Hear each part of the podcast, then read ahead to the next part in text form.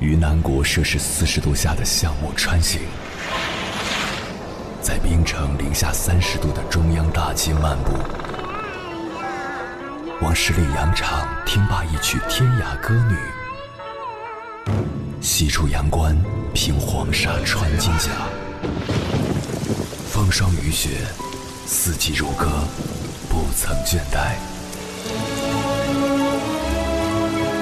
我翻越高山。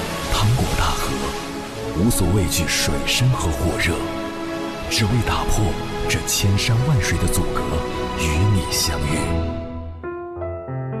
我是英波，我在原来的地方等你，不见不散。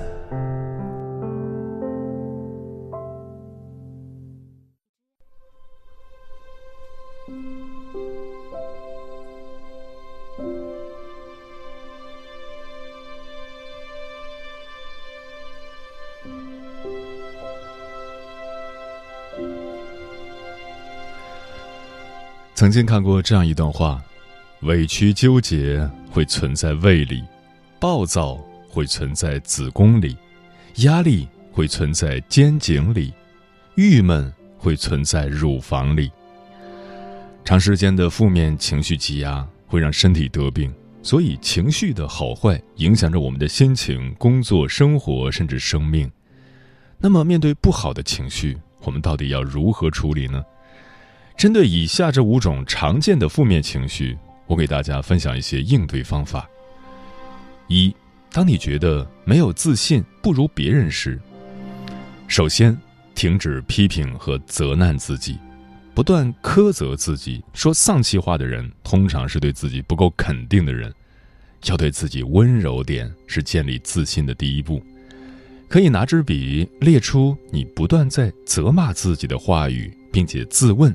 看到这些话会有什么感觉？这样的责骂是否对自己有好处？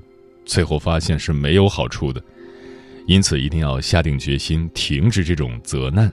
如果一时还做不到，不妨先把注意力放在已经做好的部分，告诉自己做得有多好。其次，学习积极正面的自我对话。我们的内心都有一部投影机。每天读出成千上万的画面与情绪，除了要停止负面的批评，还要积极输入一些正面的鼓励。写一张自己的履历表，把所有的优点都列上去，每周浏览一次，作为自我对话的脚本。在忍不住要责骂自己之前，先想想看自己还有哪些优点，你没有想象中的糟。再次。每天问自己两个问题：我的人生有什么是好的？还有什么事可以做？《自尊心的六根支柱》一书的作者布兰登则进一步建议，从这两个问题启发自己更有创意的对话，找到自己的价值，才能更肯定自我。别再羡慕别人的太太比较漂亮，或嫉妒别人比较会赚钱。许多痛苦和不平，就是从跟别人比较开始的。不只是拿支笔写下自己的优点，也列下自己所拥有的，和自己比，也学会珍惜。就像拿破仑所说的：“一个人应该养成信赖自己的好习惯，即使再危急，也要相信自己的勇气与毅力。”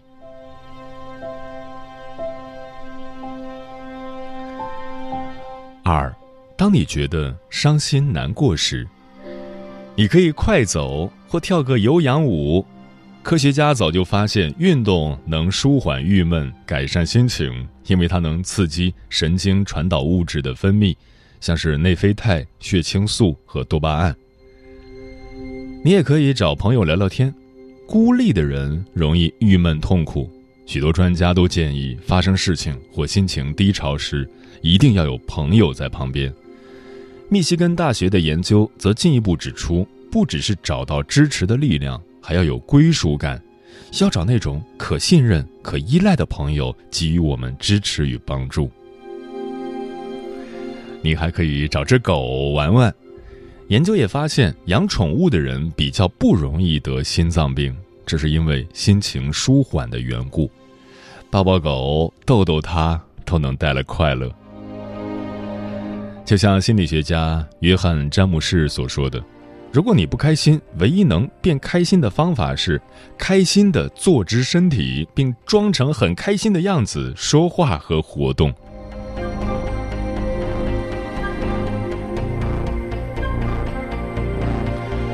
三，当你觉得容易担心、忧虑时，你可以保持忙碌。忙碌使人不再有忧虑的空间。一个人不可能很兴奋地做某件事，同时又很烦恼。在工作上保持忙碌，休闲时也可以多安排一些活动，特别是户外的运动，比如爬山或打球，让身体动一动，也让脑子连多想一下的机会都没有。你也可以用概率来排除心中的忧虑，想想看这件事发生的概率究竟有多少。仔细观察，你会发现，百分之九十九所担心的事从来没有发生过，很多是来自自己的想象，而非现实。就像作家马克·吐温所说的：“我知道生命中有许多麻烦事，但这些事大多数并没有发生。”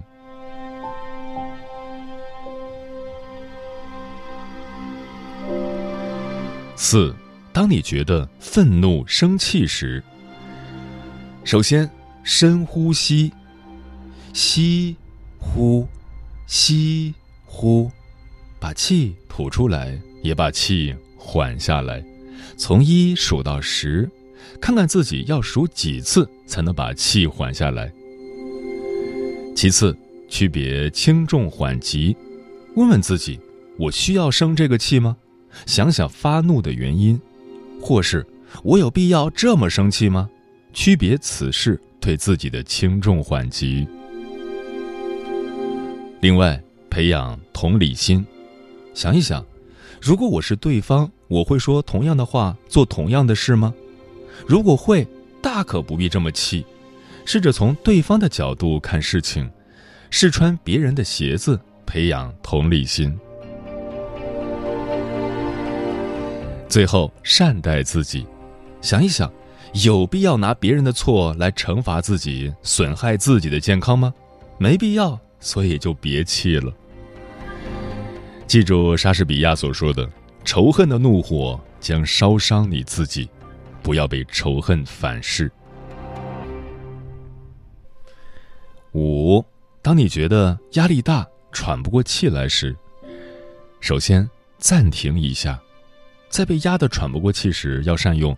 策略性暂停，也就是让自己有机会做几个深呼吸，喝杯水，安静的坐一下，甚至是发呆，让脑袋空白。其次，想想愉快的事，闭上眼睛，回忆过去一次愉快的旅行，像是美丽的溪水、宽广的步道，或是回味一下小孩的童言童语，另一半的爱意与温暖。愉快的感觉能重新调整内部的生理时钟，获得短暂但直接的休息。再次求助于外，如果是因为事情常常做不完所带来的压力，那么得考虑去找人帮忙。要记得自己可不是万能的超人。最后找出事情的优先级，把事情简化也是舒缓压力的好方法。就像迪拉德所说的：“停下来，好好享受这个下午。你可没有办法把它打包带走。”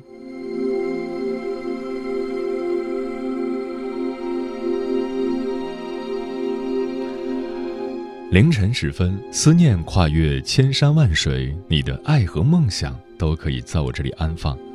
各位夜行者，深夜不孤单。我是迎波。陪你穿越黑夜，迎接黎明曙光。今晚跟朋友们聊的话题是如何正确对待负面情绪。关于这个话题，如果你想和我交流，可以通过微信平台“中国交通广播”和我分享你的心声。愚蠢的交易，你拿你的聪明来换一场场骗局。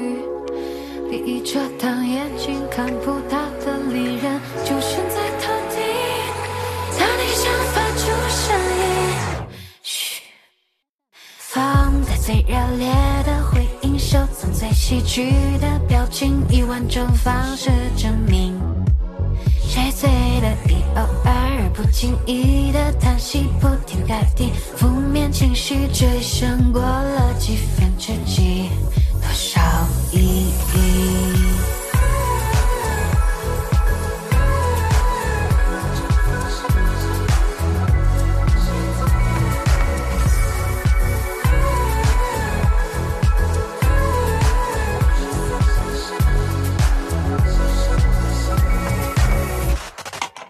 怎么保持清醒？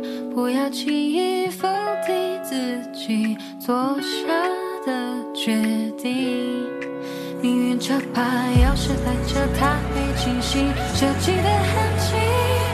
当你找到了证据，嘘，放大最可笑的话题，模仿最有趣的自己，以万种方式证明。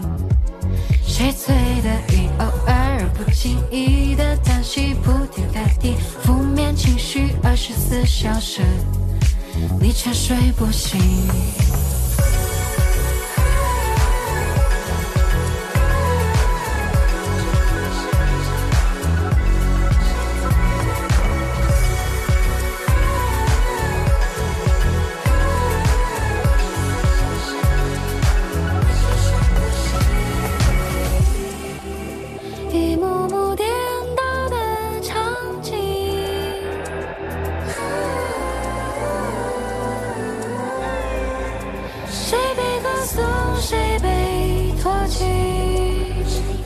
负面情绪会占用我们的精力，摧毁我们的自控能力。应对负面情绪，可以尝试改变自己对负面情绪的看法，也可以尝试采用正念的方法。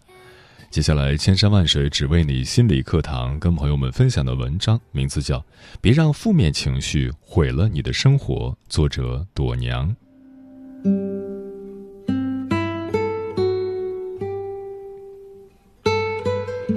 今天刷朋友圈看到娟子写道：“今天要在某平台做微课分享，但 PPT 改到一半，电脑忽然崩溃，全没了，愤怒两秒，立刻重新写。”看到 PPT 毁于一旦，娟子并没有完全陷入沮丧、浇灭斗志，而是清空情绪，愤怒两秒，立刻重新写。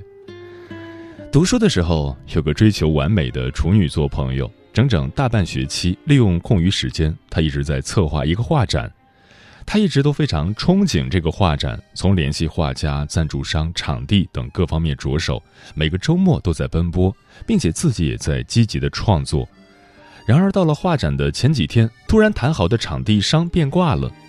其实任何项目都会有突发变故，启用应急方案就可以了。当时他的画展要么改时间，要么换场地，并不会有大的麻烦。但姑娘当时就完全陷入了不能控制的沮丧情绪，有点歇斯底里的痛哭，坚决不肯改时间，也不肯换场地。她认为前期她和几个画家已经谈好了。改期会给他们添加麻烦，他不想改；而场地他也不想换，他认为这个场地既靠近商业中心，又靠近文化馆，是一个最佳的展览地点。他固执地认为整个画展都毁了，陷入一种不可理喻的焦躁、愤怒和沮丧，宁愿看着付出的努力付诸东流，也不愿做任何补救。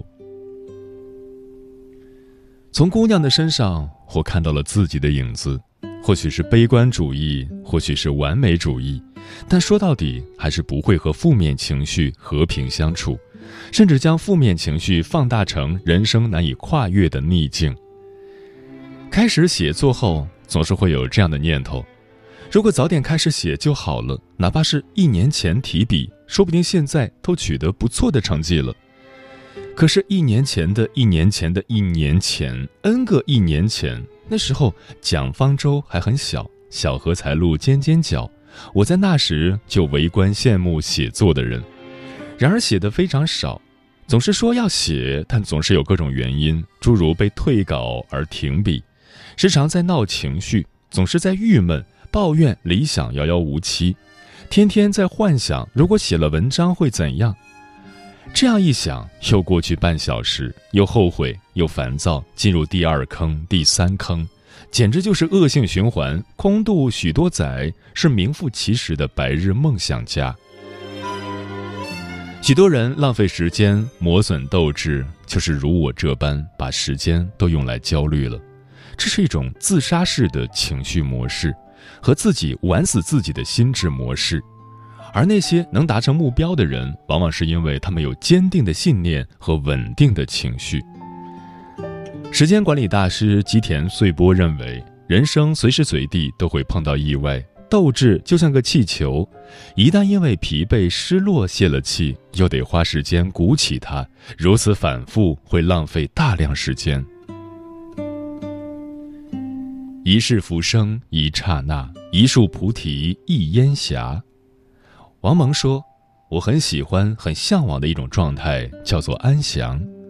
安详属于强者，焦躁流露幼稚；安详属于智者，气急败坏显得可笑；安详属于信心，大吵大闹暴露了你其实没有多少底气。那么，如何才能做到化解负面情绪，做到心绪安详？一。”不要过于在意损失，而是多探索更多可能性。过于在意损失，就会失去更多可能性，因为在负面情绪的影响下，心智会被蒙蔽，患上短视症，继而又陷入与事实不符合的思维认知误区里。正如觉悟者所说的那样，你以为脚踩的是地狱，但其实只是天堂的倒影，而那沧桑的皱纹，其实正是智慧的结晶。二，共情理想的自己和现实的差异。不要以为有了星星就会有太阳，不要以为做好了这件事就一定能做好下一件事，不要以为能当得上女强人就一定普渡得了众生。星云大师的大师傅曾说：“累世的业力不会因为你一时做对了什么就可以逃脱，也不会因为你一时做错了什么就受到惩罚。”只有接受逆境，才能克服命运带给你的痛苦。智慧的人生是接受逆境并慢慢释然，充实的当下是接受负面情绪并容纳它的存在。三、避免负面情绪 n 次升级。都怪我意志薄弱，经不起逛街的诱惑。哎呀，我太没毅力，总是做不到。因为情绪不好，蹉跎时间，事后添后悔，又得重新花时间在后悔里，继而陷入一波新的焦虑里。心理学家说，头脑中反复思考“我必须拥有更坚强的意志”之类的毫无意义的事情，是人类最大的特点。所以，我们要有清醒的意识，有意识地避开负面情绪带来的反复拖延和情绪漩涡。四、改变自己的行动方式。不同的生命季节有不同的生命重任。比如，在孩子六岁前，对于大多数妈妈们来说，育儿是重点。意识到这一点，在保证主方向没错的前提下，其他碎片任务都是能容忍失败的任务。认识到这一点，焦虑感就会降低，负面情绪持续的时间也会减少。其次，可以学学吉田穗波。他会列出在意事项清单，因为他发现小压抑会夺走超乎想象的大能量。每逢必须专心的时候，真正碍事的通常不是大烦恼，而是些小细节。为了专注投入，吉田穗波会运用专注前的时间处理完令自己在意的小事，防止事倍功半。五，学会放松自己。放松了才可以从容，从容了才好行动。该健忘时健忘，该快乐时快乐，该认怂的时候认怂，该嘚瑟的时候嘚瑟。培养点兴趣爱好，培养两三知己，培养几个圈子。压抑时听点贝多芬，画点缠绕画，再和周公约个会。总之，怎么放松怎么来。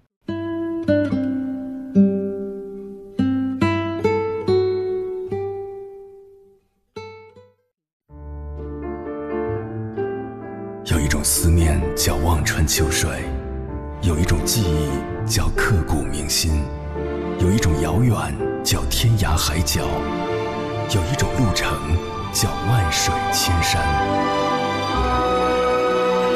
千山万水只为你，千山万水只为你，正在路上。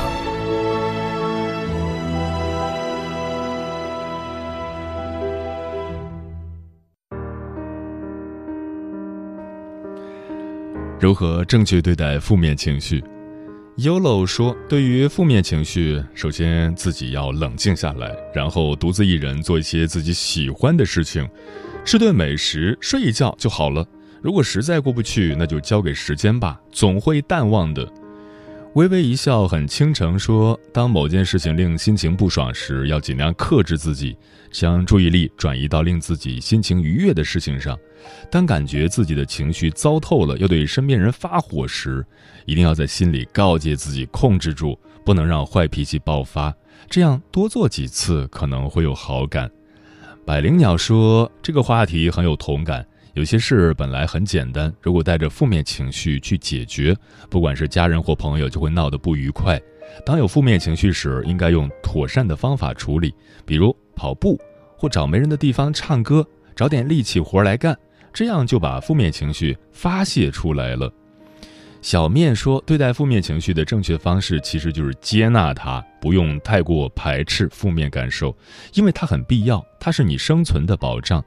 就像疼痛、愤怒、恐惧等等这一类的所谓的负面感受，是帮助我们活下去的非常有利的一些感受。” Freedom 说：“道理大家都会说，但真正面对时是无法轻易释怀的，只能靠时间慢慢淡化。”经过一个缓冲，才能减少心中的负面情绪。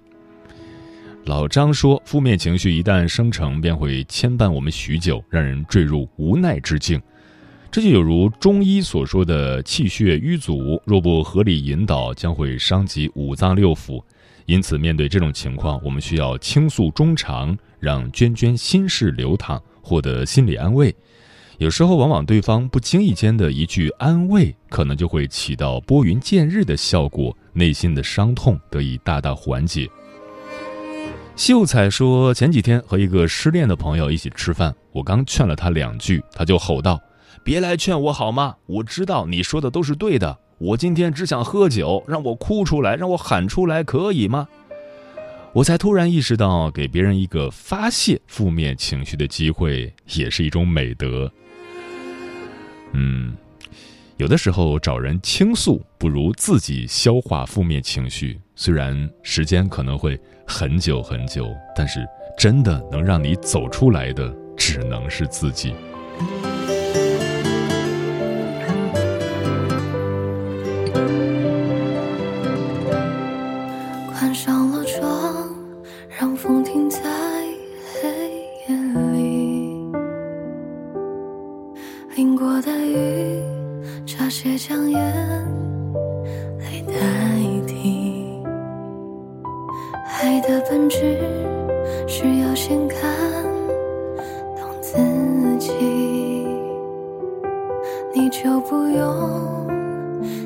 年。